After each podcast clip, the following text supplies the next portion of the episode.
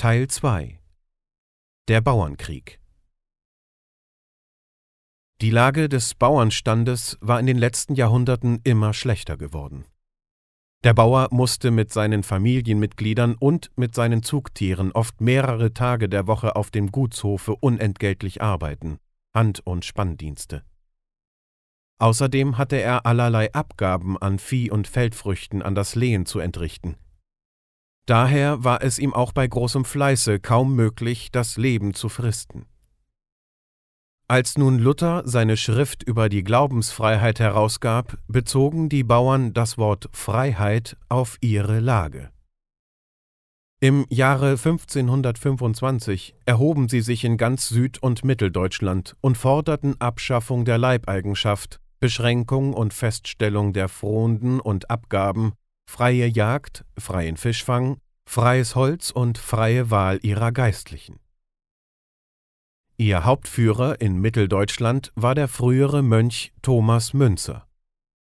Sie bemächtigten sich der freien Reichsstadt Mühlhausen in Thüringen, verjagten den Rat und machten sich selber zu Herren.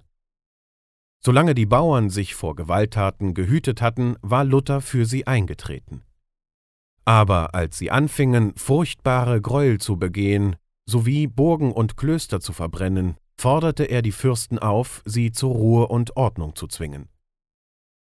Diese taten sich nun ohne Rücksicht auf ihren Glauben zusammen und vernichteten die Bauernheere. Münzer wurde gefangen und grausam hingerichtet.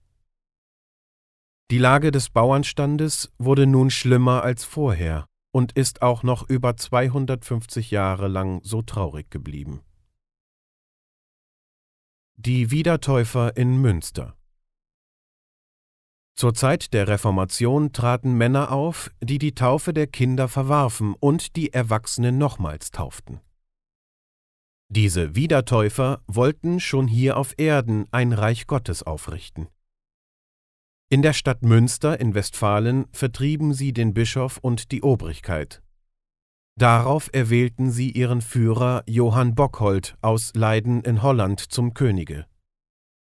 Nun zwangen sie die Bürger, ihren Besitz an Gold und Silber auf dem Rathause abzuliefern und führten die Vielweiberei ein. Der Bischof von Münster und der Landgraf Philipp von Hessen eroberten schließlich die Stadt und machten der tollen Wirtschaft ein Ende. 1535